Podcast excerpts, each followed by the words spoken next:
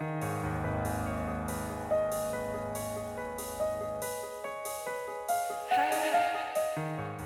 nombre es Mauricio Lechuga y te doy la bienvenida a octubre, el mes de los breviarios cadavéricos, en el que te compartiré una creepypasta o leyenda urbana todos los días.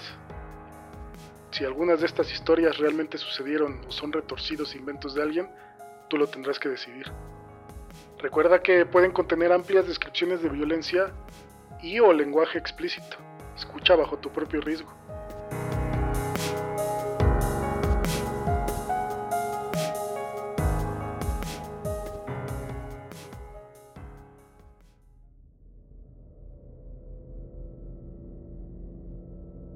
Sus ojos se abrieron de repente. La grisácea claridad de una luz que parecía venir de todas partes hirió sus pupilas. ¿Cuánto tiempo llevaba dormido? No lo sabía con certeza. Su cabeza daba vueltas y sentía los miembros entumidos. ¡Qué frío tan horrendo le invadía! Se incorporó lentamente y miró, confundido, la habitación en la que se encontraba. ¿No era ese su cuarto de siempre? ¿Su lugar seguro? No. No sabía bien cómo o por qué, pero las cosas se veían diferentes. Caminó lentamente hacia la puerta. La puerta. ¿Dónde estaba la puerta?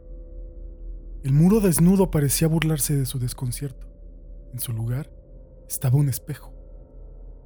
El mismo espejo que le vigilaba al dormir. No te mires, pensó. Hagas lo que hagas, no te mires. Casi inmediatamente se rió nerviosamente de su temor. ¿Por qué no habría de verse en el espejo? ¿A qué podía temerle? Era solo su reflejo, ¿o no? Y sin embargo, no lograba reunir el valor de hacerlo. De alguna manera sentía que no le iba a gustar lo que vería. Todo era tan diferente. Todo lo que le rodeaba era extraño, como si por un segundo casi no pudiera reconocer su propia casa, el hogar que tanto amaba. Intentó vanamente frotar sus manos para mitigar el frío terrible que le invadía. Quizá, calculó mientras se acercaba con pasos vacilantes hacia el gran espejo ovalado que semejaba las fauces de alguna bestia descomunal. ¡No! Se escuchó gritarse a sí mismo. El sonido feroz, casi gutural de su propia voz le sobresaltó, segundos antes de escuchar el estruendo. ¿Qué había sido eso? Sintió como lentamente el terror profundo a lo desconocido lo invadía en oleadas frías, paralizándolo. Ahí estaba de nuevo. Rumores, ruidos indeterminados se escuchaban por doquier, semejantes a arañazos detrás de las paredes o al martilleo incesante de un centenar de dedos acechándolo a través de las ventanas. Por el rabillo del ojo creía ver rostros, difuminados, en movimientos sinuosos, criaturas amorfas que se aproximaban hacia él con grandes muecas, sonrisas vacías que lo llenaban de espanto. Sentía manos que rozaban su espalda erizando sus cabellos. Le parecía escuchar la respiración pesada de alguien o algo que lo espiaba. Así había sido por demasiado tiempo, más del que podía recordar. Y ese maldito frío. Cerró los ojos, apretó los dientes e intentó distraerse. Cubrió sus oídos con las manos y comenzó a hablarse a sí mismo en voz alta, tratando de recuperar la calma.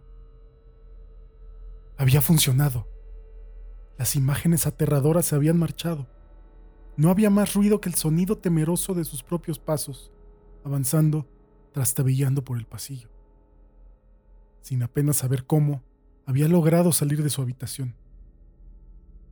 Aquí afuera el frío había cesado, haciéndose algo más sutil, pero el brillo mortecino de la luz que se colaba suavemente por debajo de las puertas y a través de las rendijas formaba sombras y siluetas en las paredes que hacían que un sudor helado y viscoso le empapara la frente y el cuello.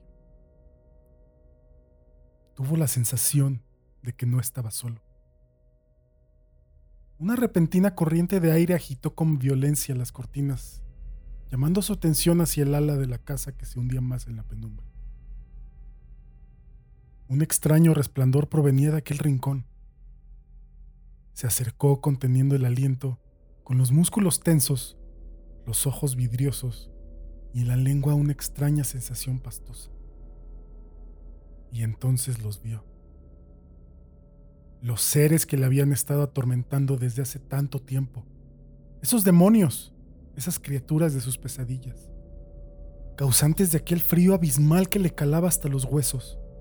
Estaban reunidas frente a él, cantando alrededor de una mesa, entonando a una sola voz, con monotonía, esas odiosas palabras que le habían robado el sueño.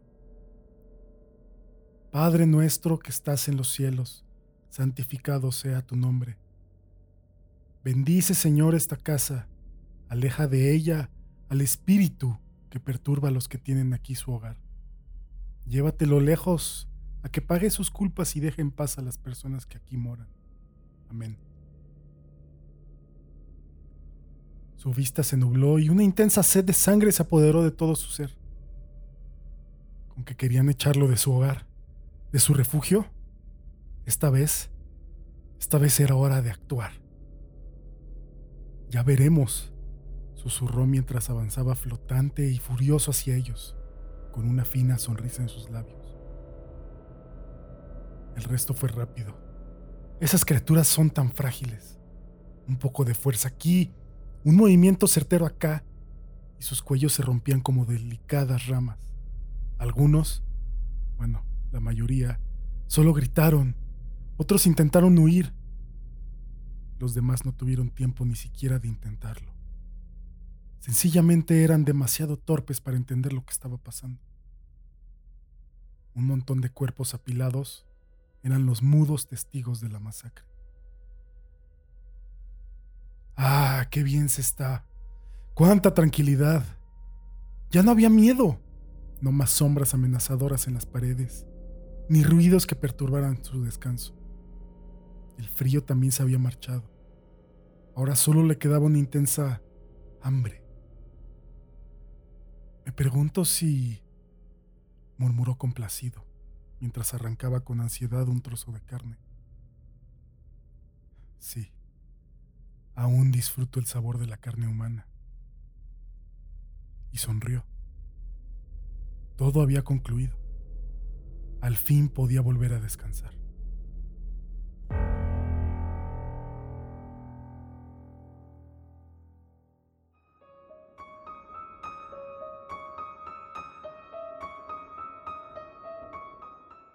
Para que no te quedes sin escuchar ninguno de los breviarios cadavéricos que se publicarán en todo octubre, suscríbete en tu aplicación favorita, Apple Podcast, Spotify, la que sea. También compárteselo a quien le gusten todos estos temas de miedo, suspenso y creepypastas. Te recuerdo que en Patreon podrás escuchar historias extra exclusivas para los miembros. Encuéntralo en patreon.com diagonal Morten Podcast.